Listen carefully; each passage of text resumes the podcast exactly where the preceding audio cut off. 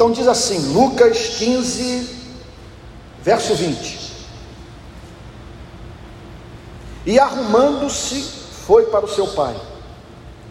Vinha ele ainda longe quando seu pai o avistou e, compadecido dele, correndo, o abraçou e beijou. E o filho lhe disse: Pai, pequei contra Deus e diante do Senhor. Já não sou digno de ser chamado de seu filho. O pai, porém, disse aos servos: Tragam depressa a melhor roupa e vistam nele. Ponham um anel no dedo dele e sandálias nos pés. Tragam e matem o bezerro gordo. Vamos comer e festejar, porque este meu filho estava morto e reviveu, estava perdido e foi achado, e começaram a festejar. Louvado seja o nome do Senhor. Vou pedir para que o irmão PP faça uma oração em voz alta, pedindo a bênção de Deus para essa pregação.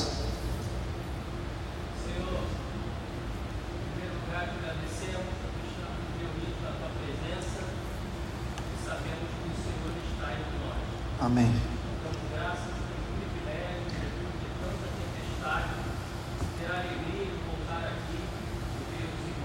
Amém, Jesus. Amém. Amém.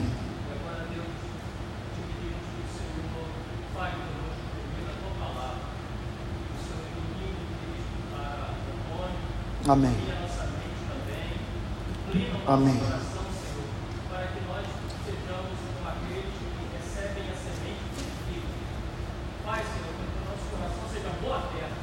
Amém. Para darmos frutos a 30, 60 e a 100, para o teu nome ser glorificado. Amém, Senhor.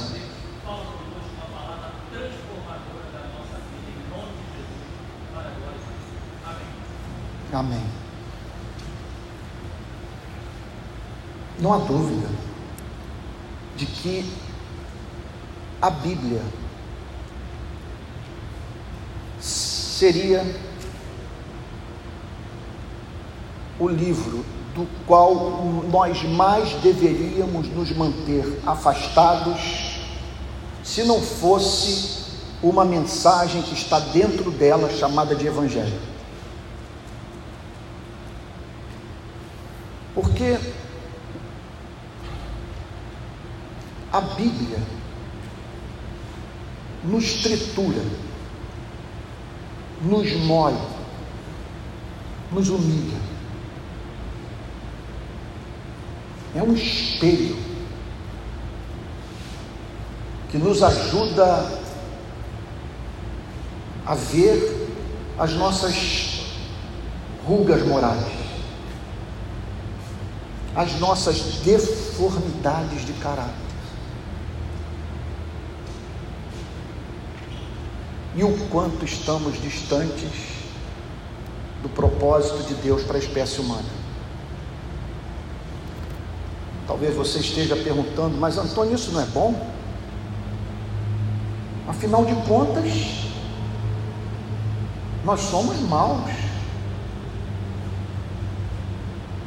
No século XX, nós matamos mais de 160 milhões de membros da nossa espécie em guerras estúpidas. Nesse momento, nós somos a geração mais abastada de toda a história da humanidade. Pela primeira vez, estamos em condição de saciar a fome de todos, contudo, pessoas continuam a morrer de fome no nosso planeta. Antônio, olha para o nosso país. Você está querendo dizer que a Bíblia presta um desserviço? Ao chamar uma nação como nós para o contato com o que há de diabólico na sua cultura. Antônio, nós matamos índio, nós devastamos florestas, nós poluímos rios. Antônio, nós arrancamos mais de 5 milhões de negros do continente africano. Fomos 40, fomos responsáveis por 40% de todo o tráfico de escravo do mundo. E o último país a abolir a escravidão. Fazemos parte de uma nação que, em raríssimas ocasiões da sua história, experimentou governos verdadeiramente democráticos. E você está dizendo que a Bíblia presta um desserviço ao dar nome aos bois? Sim, é o que eu diria se a Bíblia tão somente servisse para bater na sua e na minha cara. Porque nós não tiraríamos nenhum proveito dessas acusações. Uma vez que a nossa espécie não precisa tanto de informação quanto o que deve fazer. O que nós precisamos é de poder para fazermos aquilo que sabemos que devemos fazer e, contudo, não praticamos. Precisamos de um coração novo. E não tem Harvard que dê conta da natureza humana não tem revolução pela qual o sistema educacional desse país possa passar que seja capaz de nos tornar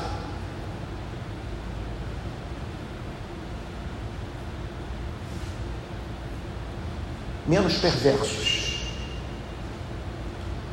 do que somos. Nós precisamos desesperadamente de alguma coisa que desperte a nossa consciência e de fato nos ajude a conhecer a nossa falência espiritual. Nós precisamos de fato de alguém que nos apresente um diagnóstico e que prove para você e para mim que somos o que somos, não em razão única e simplesmente dos problemas políticos e sociais que enfrentamos no mundo, no nosso país.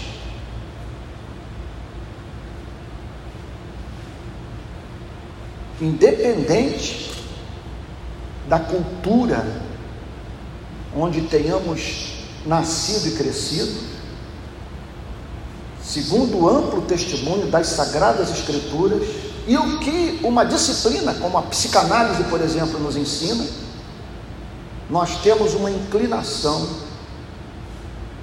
irresistível para o egoísmo. E não há movimento de alma mais basilar nas nossas vidas, mais presente em todas as culturas, em todas as gerações, do que o interesse egoísta pela nossa própria felicidade. O problema não está em querer ser feliz. O problema está em querer ser feliz esmagando pessoas, mentindo,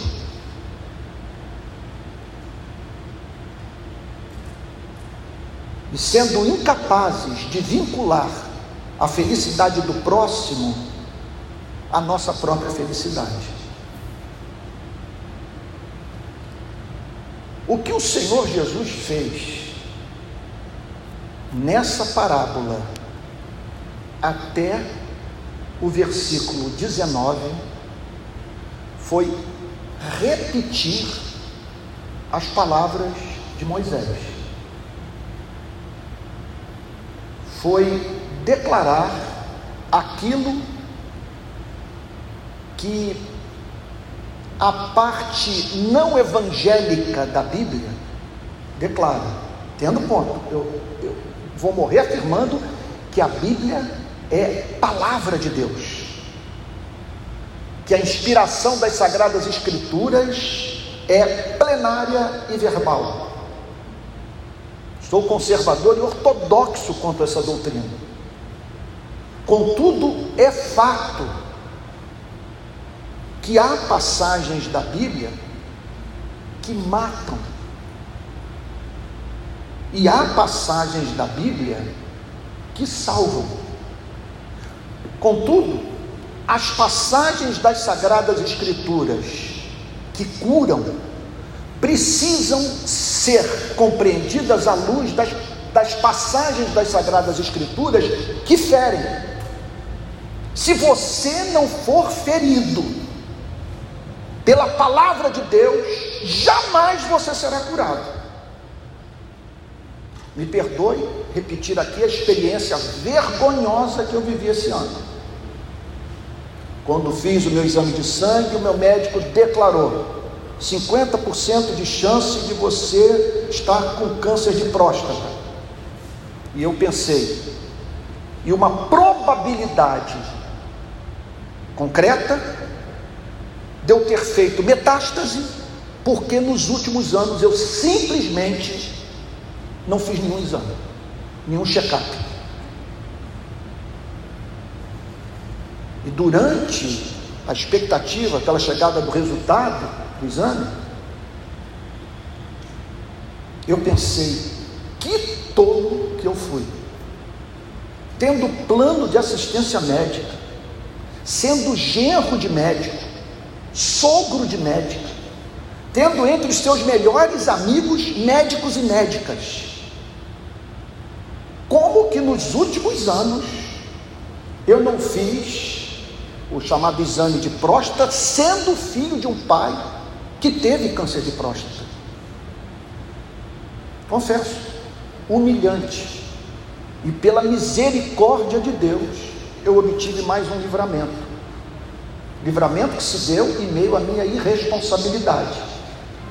Contudo, o que o doutor Manuel de Almeida, ou melhor, o que o doutor Manuel Ricardo, filho do doutor Manuel de Almeida, fez comigo em Niterói, ele agora mora no meu condomínio, foi exatamente o que Moisés fez com o povo de Israel e o que essas passagens das Sagradas Escrituras, que poderíamos chamar de lei, fazem com você e comigo. Ele apresentou o diagnóstico. E eu temi. E por isso, me submeti a um, me submeti a um exame que jamais havia feito na minha vida, o tal da ressonância magnética. E entre tantas outras medidas mais que eu tive que tomar, em razão da conversa que eu tive com o meu médico, que me apresentou o resultado do meu exame de sangue e que me moveu a ação, vamos assim dizer, ao arrependimento concreto, que consiste numa mudança de vida. Não consigo mais me imaginar passando um semestre sem fazer esses exames. Entenda uma coisa: você jamais compreenderá o que Cristo representa para a sua vida se você não for instruído pela lei. Não ouvir o Senhor Moisés pregar para você. Você jamais correrá para Cristo em busca de cura se a lei não ferir. E foi exatamente isso que Cristo fez na mais doce de todas as palavras, de todas as parábolas. Pelo menos até o verso 19, quando ele descreve a derrocada espiritual da humanidade. E o que ele diz? Basicamente, vocês se distanciaram de um Deus bom vocês abandonaram a casa do Pai. Tomaram a decisão de viver uma vida de autonomia em relação ao único Deus. E por isso nivelaram as suas vidas à vida dos animais, e hoje vocês estão disputando espaço com os porcos. Isso é duríssimo. Vocês desperdiçaram a herança vocês trivializaram a sua vida, e o que vocês fizeram foi consciente, deliberado, e vocês são responsáveis por toda essa canalice. É o que Jesus diz, até o verso 19. Ele é duro, ele põe judeus e gentios num charca na lama, comendo alfarrobas.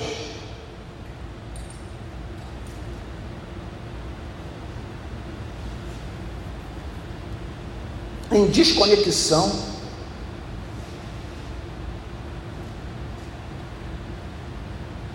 da sua própria alma, perdendo de vista quem são, de onde vieram, para onde vão.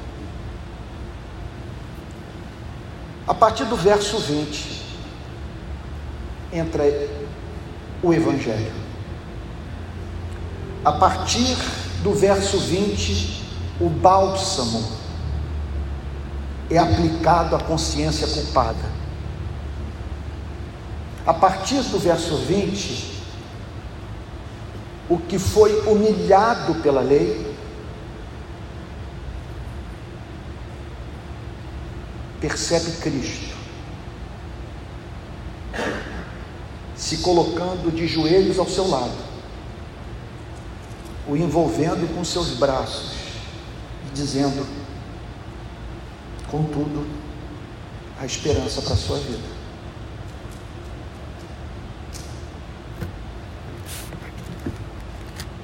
O que o Senhor Jesus declara no verso 20 Permitam-me apresentar a proposição geral, a afirmação mais ampla que se pode fazer sobre os versos 20, 21, 22, 23 e 24.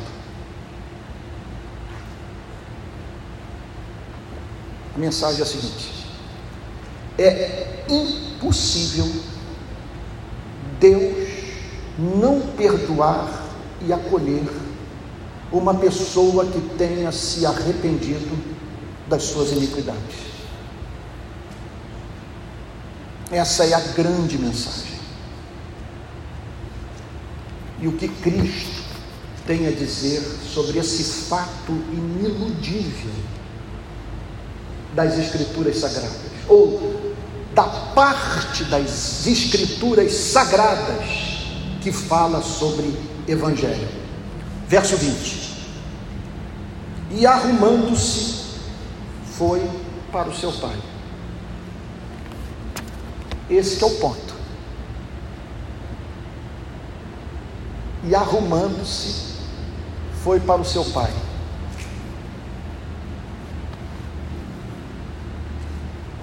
Gente, não vamos pensar aqui em termos tão somente de alguém que se desconectou de um site pornográfico que deixou de consumir pornografia. E que agora não quer mais mexer com esse tipo de coisa. O que eu estou dizendo é o seguinte: que esse voltar-se para o Pai pode ser a experiência do carcereiro nazista, que trabalhou em Dachau, em Birkenau, em Auschwitz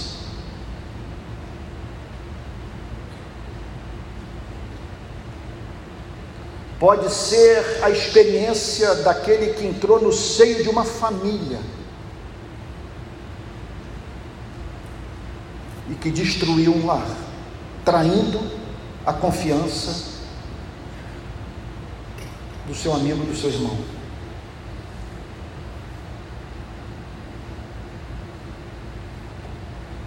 Quem está voltando para casa Veja só. É quem causou duas grandes guerras mundiais. Quem está voltando para casa é quem participou do morticínio de Ruanda, da Bósnia, do Vietnã, da Coreia, do tráfico de escravos. Nós estamos falando aqui sobre crimes bárbaros de pessoas que se tornaram tão perversas que demandou que num livro como os Salmos, grande parte das súplicas dos autores dos Salmos apresentadas a Deus consiste em o ser humano crente pedir proteção do seu próximo. É impressionante a quantidade de passagens dos 150 salmos que apresentam esse tipo de súplica. Senhor, guarda-me do ser humano perverso. que levou um dos pais do pensamento político moderno, Thomas Hobbes, a dizer: o homem é o lobo do homem. Nós somos caçados pelos membros da nossa própria espécie.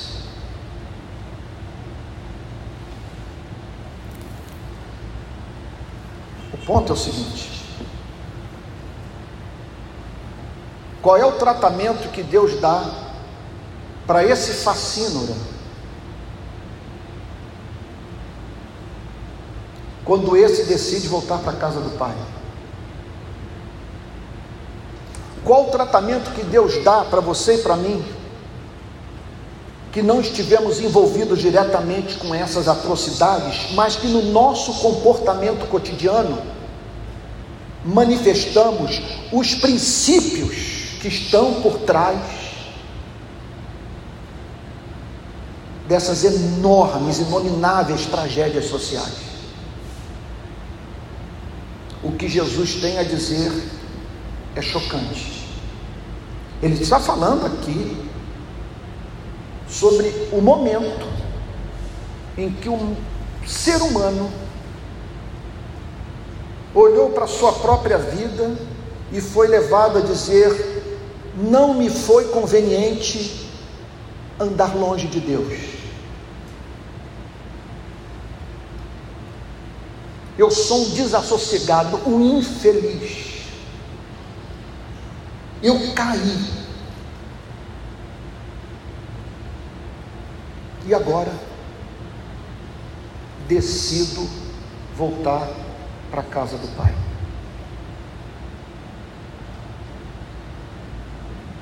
Pare para pensar na pessoa que mais o prejudicou na vida.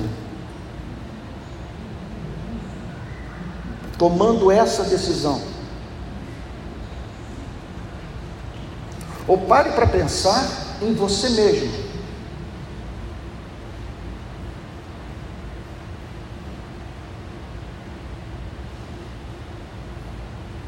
Já viu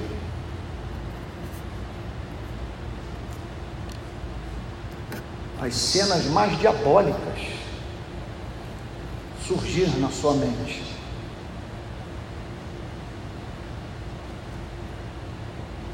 Como, por exemplo, ver o seu cônjuge no caixão, a fim de que você pudesse reconstruir sua vida com uma outra pessoa sem que isso lhe trouxesse consequências sociais.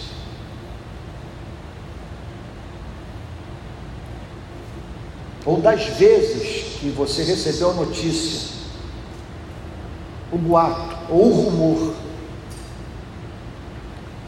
de que alguém a quem você inveja passou, incólume por uma tragédia e isso deixar triste.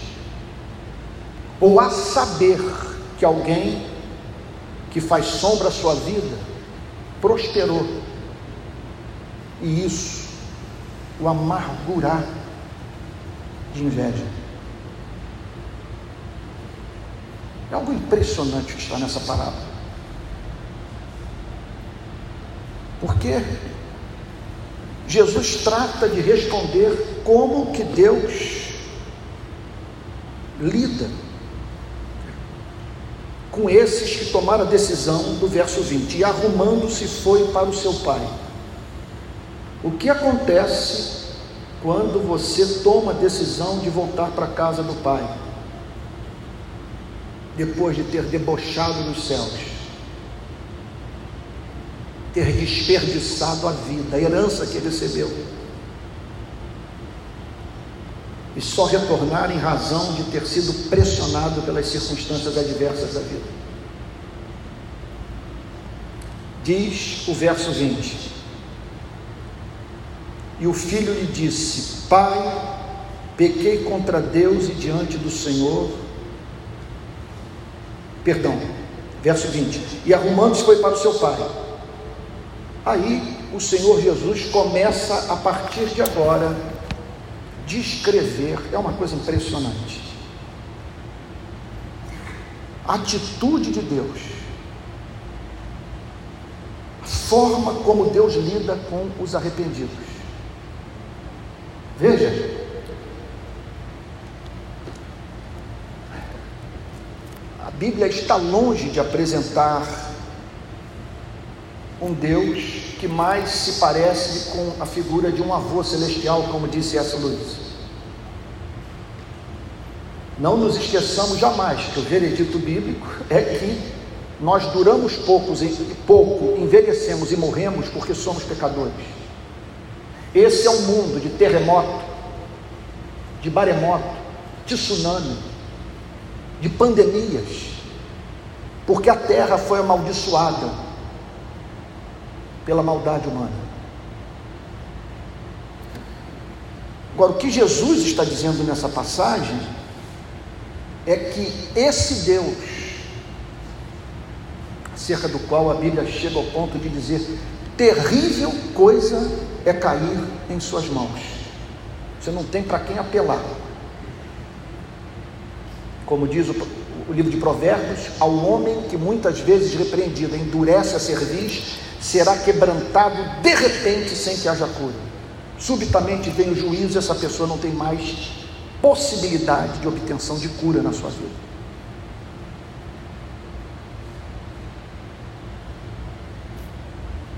Esse discurso de que Deus é só amor não passa pelo crivo das Sagradas Escrituras e não explica a vida. Não explica a vida. A vida é cruel. O que o Senhor Jesus tem a dizer nessa passagem é que esse Deus, que é fogo consumidor, não resiste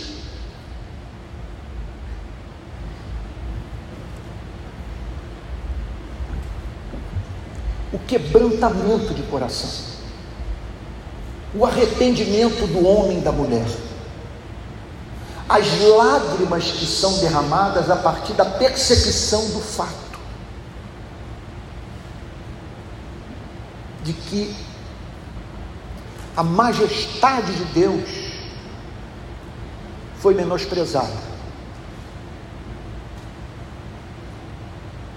E aquele que foi feito à imagem e semelhança do seu Criador foi tratado como lixo por nós.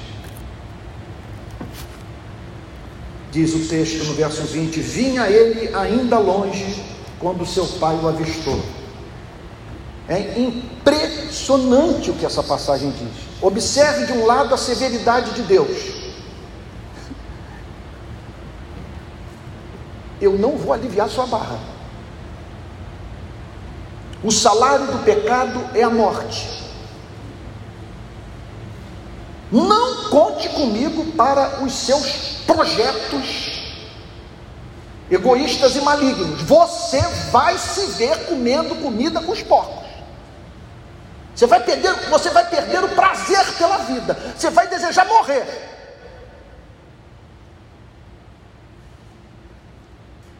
E aí, Cristo nos apresenta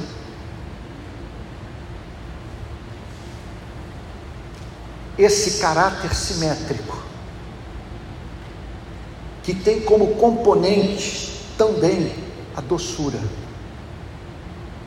a misericórdia, a longanimidade. Preste atenção, tudo nessa história foi inventado por Cristo. Essa história não está baseada em fatos reais. Cada detalhe dessa parábola segue uma intenção. E a intenção de Cristo é a de nos convencer do fato que é impossível Deus não acolher aquele que se arrependeu. O texto diz que o pai, que ele vinha ainda longe quando seu pai o avistou. Isso é lindo, gente. Cristo deliberadamente, repito, descreve o pai como que a olhar para a linha do horizonte, diariamente esperando ver aparecer a silhueta do filho.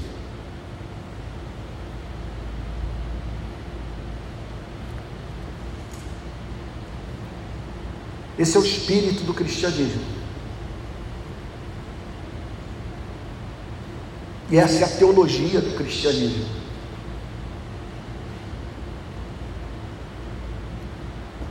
Que o Senhor Jesus declara é que o ser humano, por mais imerso que ele esteja nos seus delitos e pecados, é precioso aos olhos do seu Criador. E o Criador aqui é descrito como que aguardar o retorno do filho que se foi sem pedir a Deus. Vinha, olha lá o texto, ele ainda longe, quando seu pai o avistou, foi o primeiro a ver o seu movimento de alma, o seu retorno literal para casa. O primeiro a tomar conhecimento do milagre que houve. Vinha ele ainda longe, quando seu pai o avistou. E o texto prossegue dizendo: e compadecido dele. O que significa, portanto, que a compaixão é congenial ao caráter de Deus, faz parte da sua natureza. Ele é mais propenso a tratar os seres humanos com compaixão do que com ira. Isso lhe traz mais prazer do que a aplicação da sua justiça. E aqui nós nos deparamos com um lado do caráter de Deus que deveria exercer sobre a sua e a minha vida profunda consequência ética, porque aqui o Pai sente compaixão por aquele que pecou de fato, que não era digno do seu amor. Isso me faz lembrar um sermão de Jonathan Edwards, no qual ele fala sobre a necessidade imperiosa da igreja cuidar dos pobres que são, que são responsáveis pela sua pobreza. E aí ele apresenta a fieira de verdades que servem de fundamento para o ponto.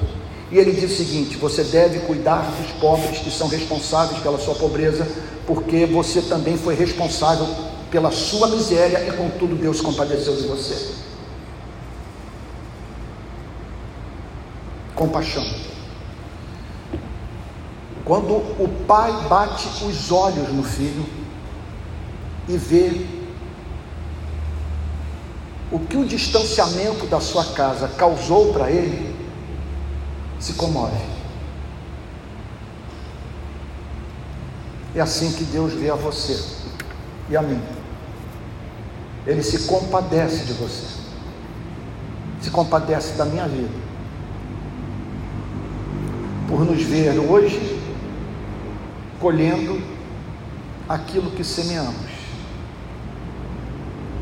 E que nos fez envelhecer, passar noites inteiras acordados, desperdiçar as nossas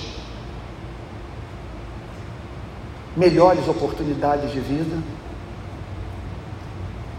E hoje percebemos, percebe, e, e hoje, percebendo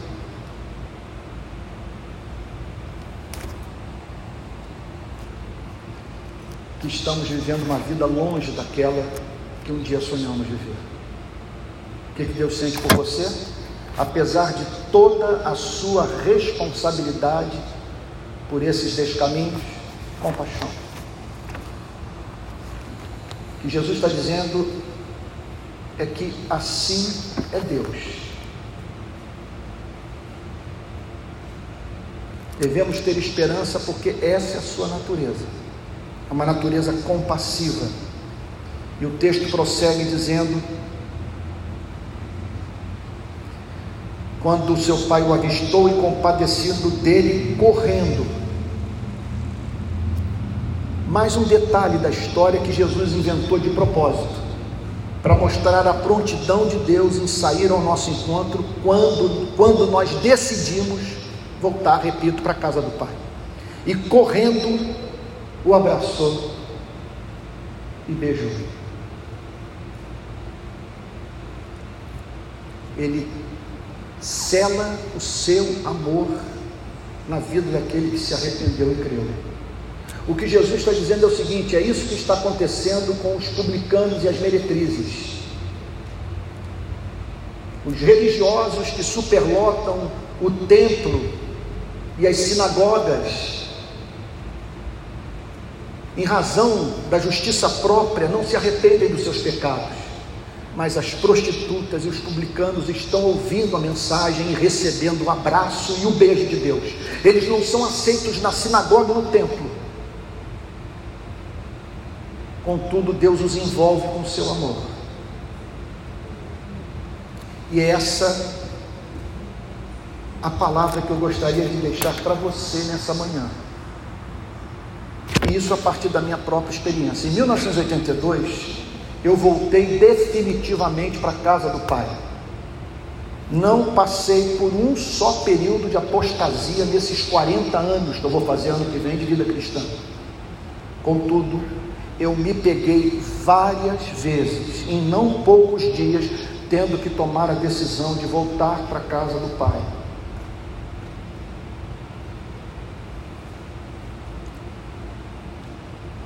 Isso em razão do envolvimento com aquilo que me absorveu demais, com aquilo que até eu até hoje considero bom, mas que não deveria ser objeto da minha atenção e que fez, portanto, com que eu fosse privado do que de mais importante existe na vida. Em não poucas ocasiões eu me peguei dizendo: Senhor, eu estou voltando agora para a tua casa. Esse tema me absorveu demais. Eu me lembro de William Wilberforce declarar, o grande é, é, é, gigante da causa anti-escravagista na Inglaterra, foi esse servo de Deus que, através da luta no parlamento, ensinou para a igreja que melhor que tratar bem os escravos é libertar os escravos da escravidão. E ele conseguiu essa façanha em razão dos valores de Cristo que governavam a sua vida e que o moveu, portanto, para entrar para a política e para a atuação né, no parlamento inglês. Mas ele conta que, apesar dessa vitória extraordinária, que tanto honrou o nome do nosso Deus, ele relata que ficou tão absorvido por essa causa que perdeu de vista o fato de que tinha uma alma. Então, nessas horas, que nos cabe é ali. Somos de Jesus, já nos convertemos, mas precisamos de um novo retorno. E o que eu quero lhe dizer é que se você está sentindo isso nessa manhã, o Pai, sem preguiça nenhuma, eu declaro isso, que é o que o texto afirma. O Pai quer abraçá-lo e beijá-lo. E que não é humildade você se recusar reconhecer que é amado. Deus não quer essa humildade de você. Se você se arrependeu e creu, você deve se deixar abraçar e beijar. E o texto prossegue dizendo que o filho lhe disse: Pai, o retorno não é para Deus, é para o Pai. Sempre que alguém disser para você que crê em Deus, faça a seguinte pergunta: o que você pensa sobre Deus? E você perceberá que em não poucos casos o ponto de vista dessa pessoa sobre Deus é diametralmente oposto ao que o próprio Cristo ensinou, ao que você mesmo crê. Aqui ele volta para o Pai. Jesus está falando de pessoas que ouviram a pregação do Evangelho e que entenderam que, sendo Deus esse ser doce, misericordioso, longânimo, é uma loucura, uma insanidade, é um boicote contra a nossa felicidade, nos privarmos da comunhão com Ele. Pai, pequei contra Deus e diante do Senhor, já não sou digno de ser chamado seu filho. Irmãos queridos, se vocês me perguntarem por que tantos problemas nas mais diferentes igrejas do país, tantas divisões, tanta amargura, tanto rancor, Uma das explicações consiste no fato de que pessoas se aproximaram da igreja sem terem passado pela experiência de dizer: Pai, pequei contra o céu e diante de ti, já não sou digno de ser chamado seu filho. Porque quem um dia confessou, não sou digno de nada, não tem como pegar ninguém pelo colarinho e sacudir.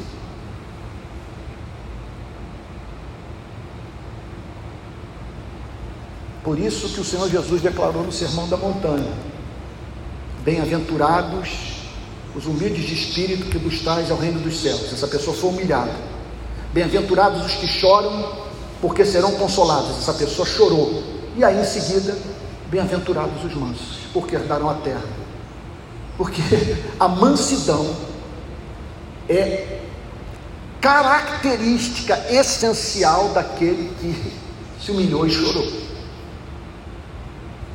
essa pessoa é propensa ao exercício da misericórdia. Ela é longânima. Essa é uma característica que eu encontrei nesses 40 anos de cristianismo no mundo inteiro.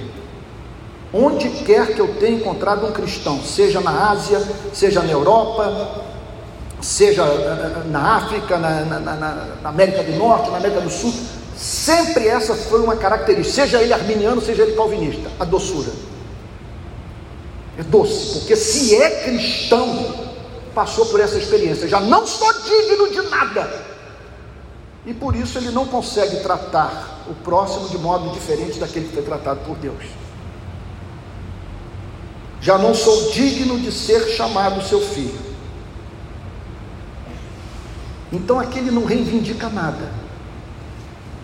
Ele não põe Deus na parede ele não responsabiliza Deus pela sua vida ter sido re reduzida a vida dos animais.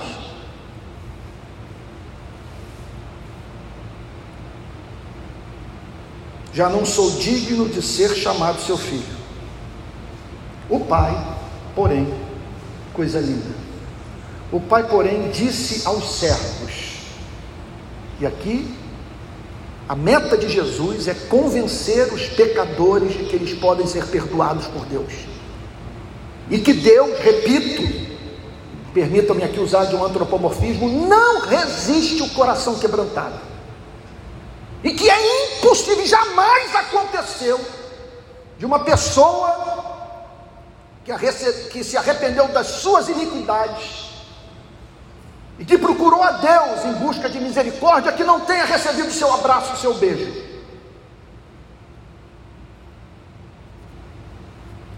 O pai, porém, disse aos servos: Tragam depressa a melhor roupa e vistam nele. Por que a melhor roupa? Porque ele é filho. Eu não quero que ele seja tratado como escravo. Impressionante o que o texto está dizendo. Vejam como que nós vivemos preocupados com a nossa autoestima. Se vocês me perguntarem, Antônio, em 15 anos de militância, de manifestação, de contato com o Rio Underground, lidando com políticos, com policiais, com bandidos, com moradores de comunidade, com empresários, o que há de incomum, o que há de incomum em todos eles? Todos querem visibilidade, todos querem ser amados, todos querem ser honrados. E que nenhum deles tolera a indiferença. E aqui o Senhor Jesus nos apresenta o fundamento da construção de uma autoestima saudável.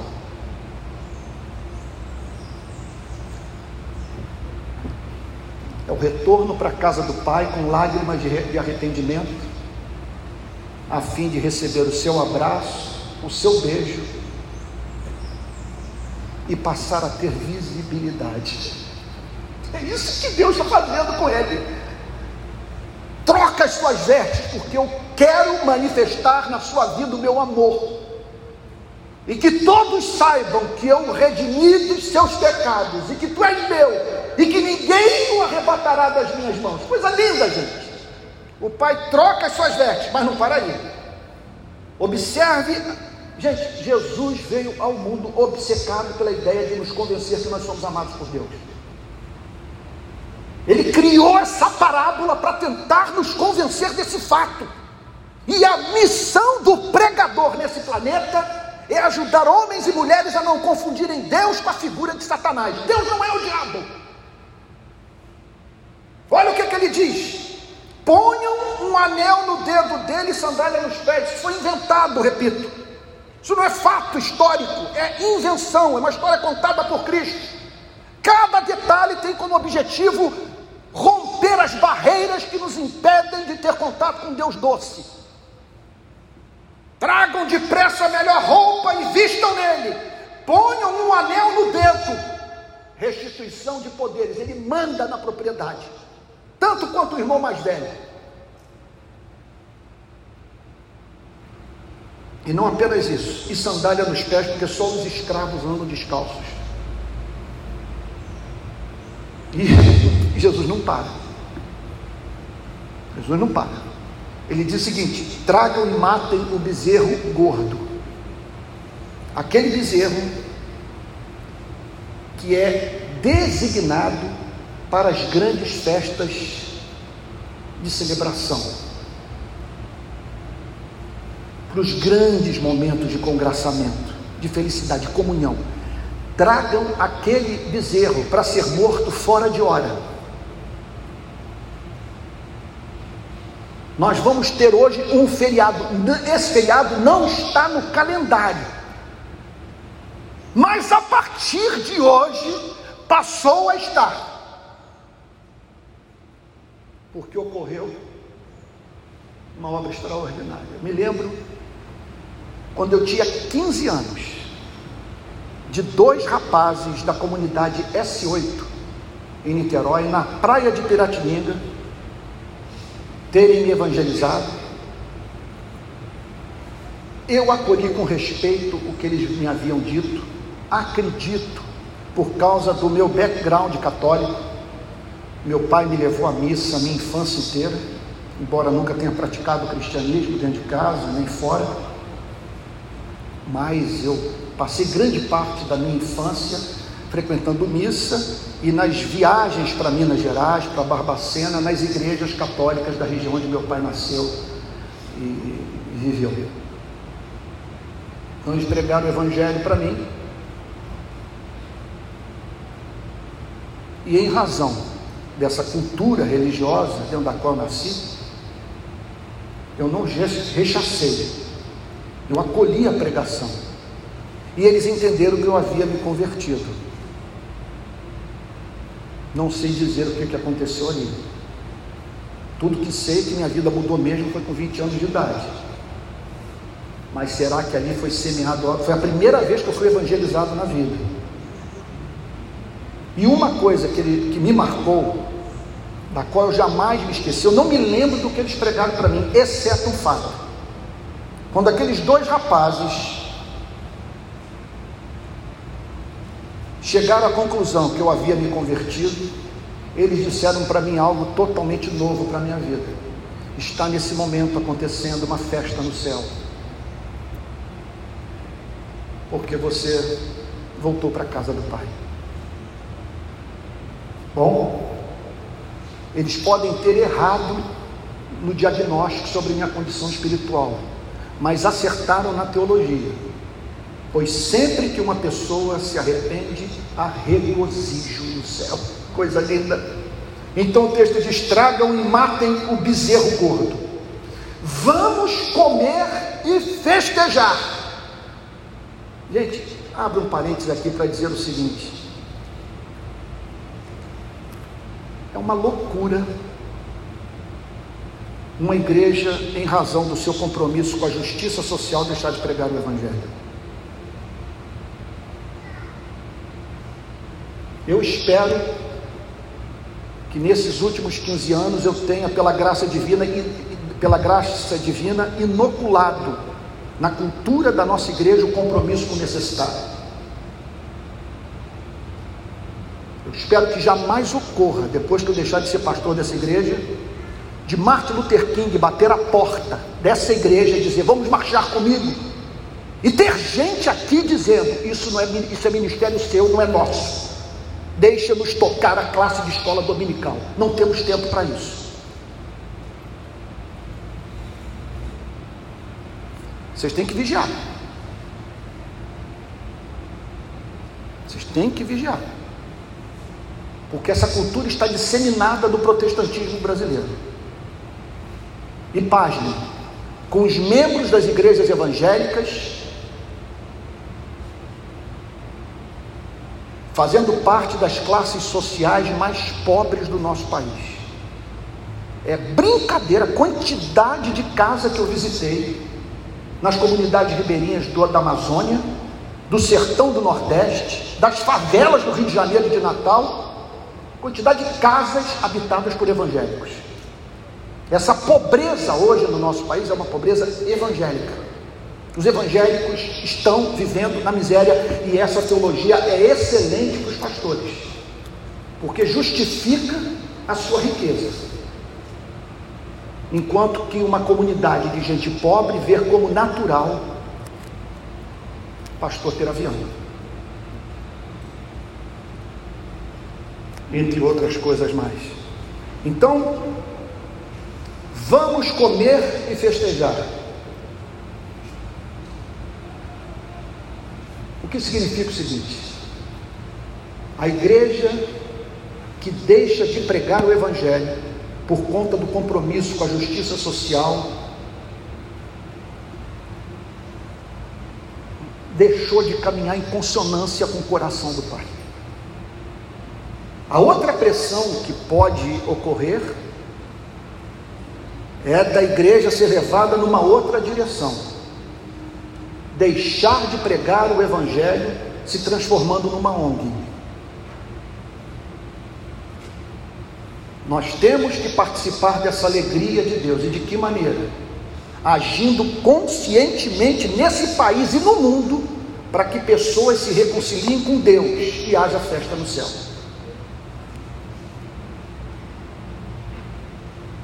Estou terminando. Vamos comer e festejar, porque este meu filho, este meu filho, é o que eu mais tenho dito no Rio de Janeiro, nos enterros de pessoas vítimas de bala perdida. Quando você está com a mãe inconsolável, que eu digo, Deus conheceu essa criança no seu ventre. Ninguém mais amou do que o seu Criador. Eu já vi muita lágrima ser enxugada por conta dessa pregação. E aqui está o fundamento. Este meu filho, meu filho. Aí eu abro um parênteses para dizer o seguinte: você nunca na sua vida topou com um ser humano comum. Não existe ser humano comum. a empregada doméstica que você explora, o funcionário que é tratado como um escravo por você, o garçom do restaurante que você frequenta, que é tratado como se fosse invisível por você e pela sua família, é justamente esse para o qual Deus olha e diz: Meu filho. Por isso é o seguinte: lide com cada ser humano. Lide com cada. Isso vale para hétero, isso vale para homossexual, isso vale para travesti. Lide com cada ser humano como se cada ser humano fosse a arca da aliança do Senhor. Não faça piada com ninguém. Não menospreze ninguém. Não seja servido por ninguém sem dizer muito obrigado. Este meu filho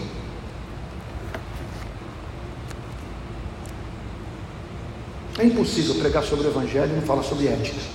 Pregar sobre o Evangelho é falar sobre o caráter do Pai. Falar sobre o caráter do Pai é falar sobre a nossa referência de santidade. É falar sobre a forma como nós devemos viver, à luz do que o Evangelho revela sobre Deus. E aqui eu termino dizendo o seguinte: o pai declara: Este meu filho estava morto e reviveu, estava perdido e foi achado. Por isso que a missão número um da igreja é pregar o Evangelho. E esse é o diagnóstico que o Evangelho faz sobre a condição humana daqueles que estão sem Cristo. Morto e perdido. O que significa estar morto? Não tem comunhão com Deus.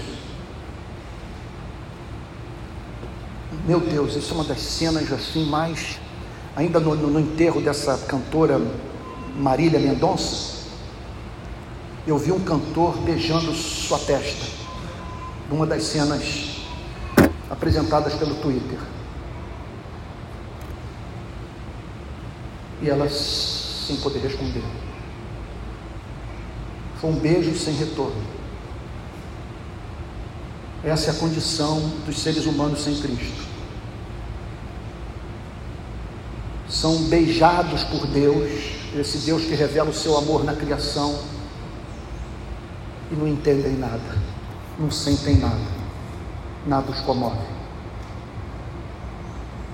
Ele estava morto, mas o Evangelho fez com que ele revivesse.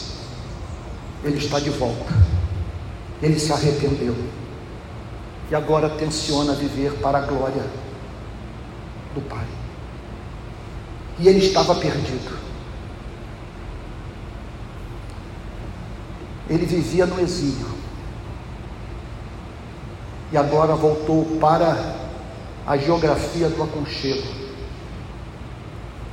Aqui ele tem nome, aqui ele tem identidade, aqui ele tem proteção. Aqui ele é amado pelo que ele é. Jamais farei com ele o que o seu patrão fez.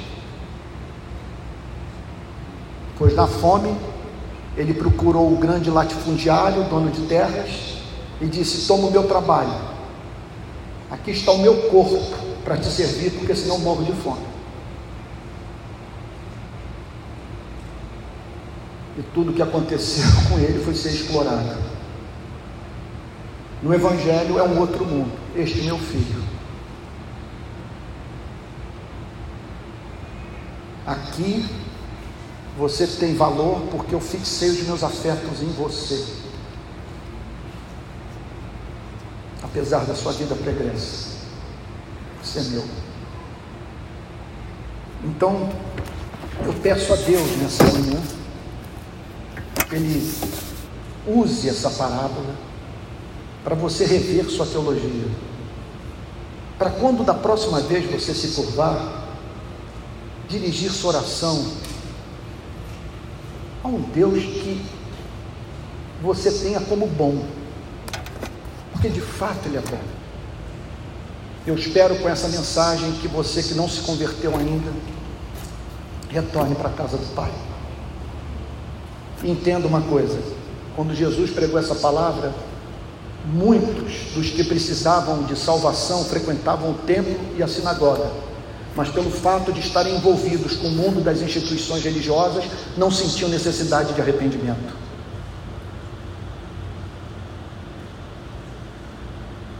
E eu já vi muita gente se tornar membro dessa igreja sem ter se convertido.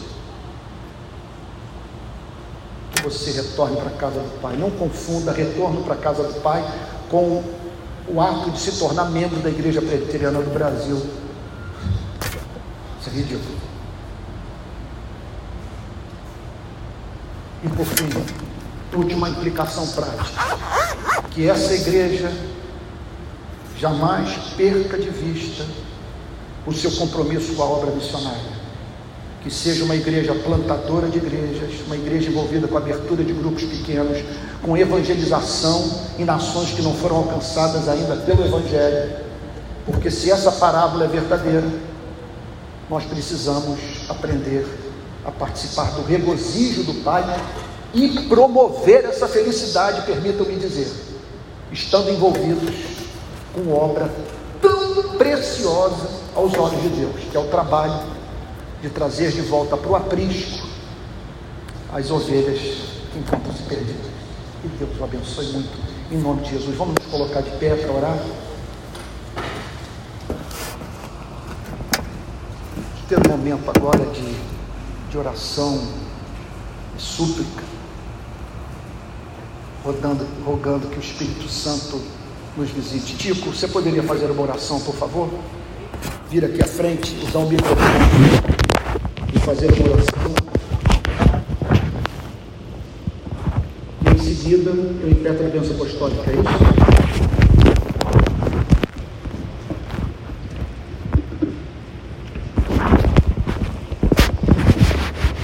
Senhor Deus e Pai, obrigado por essa palavra tão preciosa.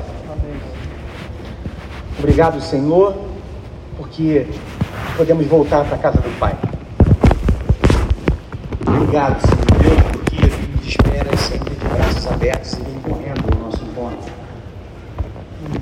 Obrigado por tu és misericordioso e bom. E apesar de nós sermos quem somos, termos, termos ido para lugares que não são os nossos lugares, Senhor Deus, por nos afastarmos de Ti, tu nos traz de volta, tu nos abraças, Senhor Deus, e beija, e coloca anel no dedo, sandália nos pés, mata o melhor bezerro e faz uma festa. Obrigado, Senhor Deus, por essa palavra tão preciosa. Senhor Deus, leva-nos ao arrependimento, Senhor. Senhor, leva-nos a uma nova vida na casa do Pai. Obrigado, Senhor Deus, por essa palavra. Obrigado porque tu, por tu seres esse Pai que nos espera no portão. Amém, Jesus. Obrigado, Senhor. E corta o nosso encontro. Não somos dignos, mas tu nos faz dignos. Amém. Tu nos perdoa os pecados Amém, e tu nos devolve a condição de filho, Senhor Deus. Que nossa vida seja de filho que saiamos agora daqui, Senhor Deus, nessa condição de filho, glorificando o Teu nome e levando, Senhor Deus, essa mensagem, essa palavra a todo aquele que encontrarmos, Senhor Deus. Dá-nos, Senhor Deus, a Tua graça e a Tua misericórdia. Usa-nos apesar de nós mesmos. É o que te pedimos e agradecemos em nome de Jesus.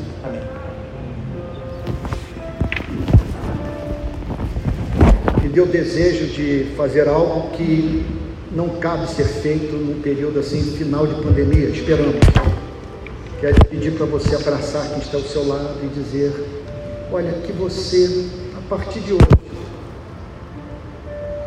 deixe-se abraçar por Deus, porque não é possível. Sabe, que Ele não possa beijá-lo, porque você se sente continuamente imundo. Não considere imundo aquele a quem Deus purificou você mesmo. O Evangelho é isso. É nos livrarmos de todo escrúpulo. e nos comportarmos como se estivéssemos abusando desse amor.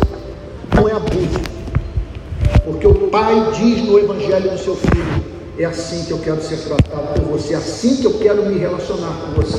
Então, deixa ele hoje abraçá-lo no almoço.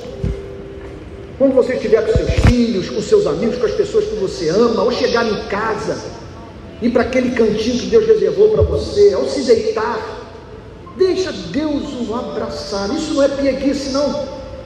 Isso é cristianismo puro e simples.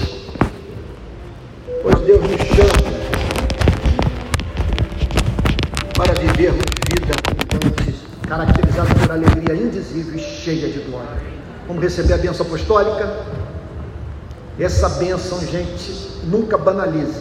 Desde que eu me converti, eu faço uma coisa que a Bíblia nem pede para a gente fazer. Eu levanto as mãos, que nem a irmã aqui está fazendo. Como se eu estivesse recebendo, vários estão fazendo isso. Como se eu estivesse recebendo uma bênção. A Bíblia não manda fazer. Contudo, é uma coreografia que parece que ajuda a cabeça. É, eu estou recebendo. Porque se essa bênção se cumprir na sua vida, você não precisa de mais nada. Vamos lá então?